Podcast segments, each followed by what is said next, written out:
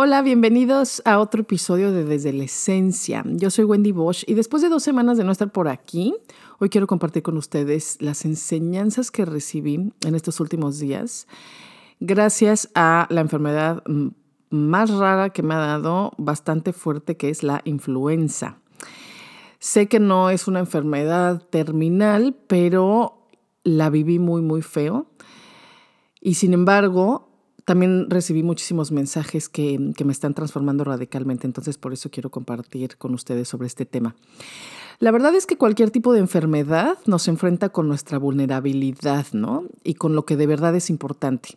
No importa si es una gripe o una fractura o un dolor de cabeza o algo mucho más fuerte como una enfermedad terminal. Todas las enfermedades traen consigo mensajes que pueden transformarnos. Y siempre, siempre el primer mensaje que nos da la enfermedad es detente, para, baja el ritmo. Y como siempre y como en todo, podemos vivir esta necesidad de pausar desde el ego o desde la esencia. Cuando la vivimos desde el ego, la mayoría de las veces no le hacemos ni caso a la enfermedad, ¿no? Seguimos viviendo tal cual, seguimos viviendo igual, haciendo las mismas cosas. Y si ya de plano la enfermedad es muy fuerte y físicamente no podemos movernos o tenemos mucho dolor, entonces nos sentimos enojados o desgraciados, sin nada que hacer, improductivos. Sentimos como si estuviéramos malgastando el tiempo, porque el ego cree que entre más hace, más es. Pero cuando vivimos la enfermedad desde la esencia, utilizamos esa pausa como lo que realmente es un regalo de tiempo para ir hacia adentro, para escuchar lo que realmente es importante para nosotros, para reconectar con todo eso que hay en nuestro interior y que quiere manifestarse en el mundo. Así que aunque suene redundante, creo que la enfermedad es un regalo que nos da la esencia para conectarnos con lo esencial. Esta vez, como ya mencioné, a mí me tocó que la influenza fuera mi maestra. Sé que a muchas personas les afecta el virus por solo unos días y no de una manera tan dramática, pero como les decía, en mi caso tuvo efectos muy, muy fuertes en todas las áreas de mi vida. Les platico. Los primeros tres o cuatro días fueron muy, muy dolorosos físicamente. Por supuesto que tenía fiebre, todo mi cuerpo temblaba, todo mi cuerpo me dolía, literalmente hasta el pelo. Recuerdo que pensé en algún momento que cada una de mis células me dolía y que incluso estaba descubriendo nuevas partes de mi cuerpo gracias a este dolor. Pero aunque fue muy fuerte, les digo, por fiebres tan altas, mucho temblor, las medicinas pues sí me ayudaban bastante en este tema, ¿no? Lo peor que sentí fueron los efectos que tuvo en mi mente y en mis emociones. Es muy difícil encontrar las palabras exactas para poder explicar lo que estaba pasando en mi interior. Pero mentalmente era como si todos los pensamientos que he tenido en mi vida se me hubieran presentado al mismo tiempo. Pero era algo muy raro, porque yo no estaba pensando, más bien era como si todos estos pensamientos estuvieran apareciendo en la pantalla de mi conciencia. Y con mis emociones lo mismo. Sentía todo al mismo tiempo, todo. O sea, sentía tristeza, sentía enojo, sentía amor, sentía tranquilidad, sentía alegría, sentía todo al mismo tiempo. Pero además me molestaban todos los ruidos, me molestaban los objetos que me rodeaban, toda la información que recibía a través de cualquier medio, incluso la voz humana, o sea, no, no podía comunicarme con nadie, no podía hablar con nadie. Y ni hablar de lo que sentía cada vez que agarraba el celular para intentar entrar a mis redes sociales. Eso de plano hacía que me explotara la cabeza y el alma también. Si pudiera describir mi experiencia en pocas palabras, diría que, que todo, que la vida misma me parecía pesada. Me parecía que estaba llena de cosas, abrumadora. Me sentía constreñida, sin espacio, ni vacío, ni silencio. O sea, me sentía todo lo opuesto a lo que yo en realidad deseaba y necesitaba en ese momento. Todo me parecía excesivo y lo que yo más quería era ligereza. De hecho, en algún momento recuerdo haber pensado en el color blanco, ¿no? De enfocar mi mente en pensar en blanco, blanco, blanco, para sentir ese vacío que necesitaba de alguna manera. Estaba tan llena de tantas cosas que no podía ni dormir. Me sentía cansada, llena, desbordada, pero no tenía ganas ni fuerza de hacer ninguna práctica espiritual profunda, ¿no? Para sentirme mejor. Porque la verdad es que en medio de la enfermedad muchas veces uno no quiere ni piensa en hacer prácticas espirituales, ¿no? Lo que uno quiere es descansar y simplemente entregarse a la fuente esencial para recuperar energía. Pero esta vez yo quería y necesitaba ir más allá. Necesitaba no solo entregarme a la esencia, sino esencializar mi vida entera. Y aquí quiero compartirles algo que escribí en mi diario eh, unos días después de, de la enfermedad, cuando empecé a sentirme mejor, y dice así, han pasado muchas cosas. Lo primero y más importante es que a los tres nos dio influenza, pero a mí me tiró como nunca nada me había tirado antes. Estuve una semana fuera de la jugada totalmente, en cama, con dolor físico, pero también dolor mental, emocional espiritual. El dolor físico me lo quitaba bastante con medicamentos, pero el del alma me daba cuenta que me parecía que me estaba ahogando en excesos, pero no como adicciones, sino más bien como acumulación de objetos, de proyectos, de ideas, de cursos, de manualidades, de tanto que por eso muchas cosas que empiezo no las termino. Y me di cuenta que tengo que esencializar mi vida entera. Tengo que hacer que Silencio Ser sea una realidad viva y no solo algo con lo que conectar durante meditación formal. Algo que me entristeció mucho al principio fue darme cuenta que no tenía las fuerzas ni las ganas de hacer prácticas espirituales, que no quería meditar, orar, hacer mindfulness, escribir, dibujar, leer, etc. Pero después me di cuenta que en realidad todo el tiempo estuve meditando, orando y haciendo mindfulness, porque no estaba haciendo nada, pero estaba haciéndolo todo.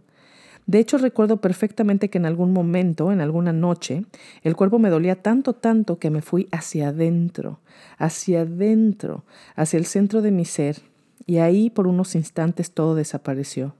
Solo quedaba yo, pero no Wendy, sino la esencia una, la esencia fuente que soy en realidad. Y ahí me di cuenta, pero no intelectualmente, sino en experiencia, que al no ser nada específico, lo era todo, y que desde ahí, desde mi vacío, desde mi silencio, desde la esencia, podía manifestar y expresar en el mundo lo que yo quisiera y necesitara. Y después de esta realización me dormí. Desperté al otro día sin tanto dolor, pero absolutamente carente de energía, con mucho trabajo interior que hacer y con una necesidad tremenda y profunda de conectarme como nunca antes con la esencia. Yo sé que en mi trabajo hablo constantemente de esto, pero nunca, de verdad, nunca lo había sentido tanto a nivel como tan interno, tan instintivo y tan real. Nunca antes había sentido la necesidad hasta biológica de vivir desde la esencia en todos los sentidos. Por ejemplo, a, nivel material, pues quiero deshacerme de muchísimos objetos y hacer una limpieza profundísima de mi casa. A nivel físico, quiero darme más tiempo de descanso, de no hacer nada y también de comer alimentos más frescos y sin tantas especias. A nivel mental y emocional, pues quiero soltar pensamientos, creencias, ideas y emociones que ya no me sirven, emociones que me estorban, pensamientos que me pesan en lugar de aligerarme. A nivel profesional, Quiero dejar de crear cantidad de contenido que solo suma el ruido de información constante que hay por todos lados. Y quiero crear calidad de contenido. O sea, quiero crear contenido que ayude de verdad, que funcione como una avenida para conectar con lo esencial.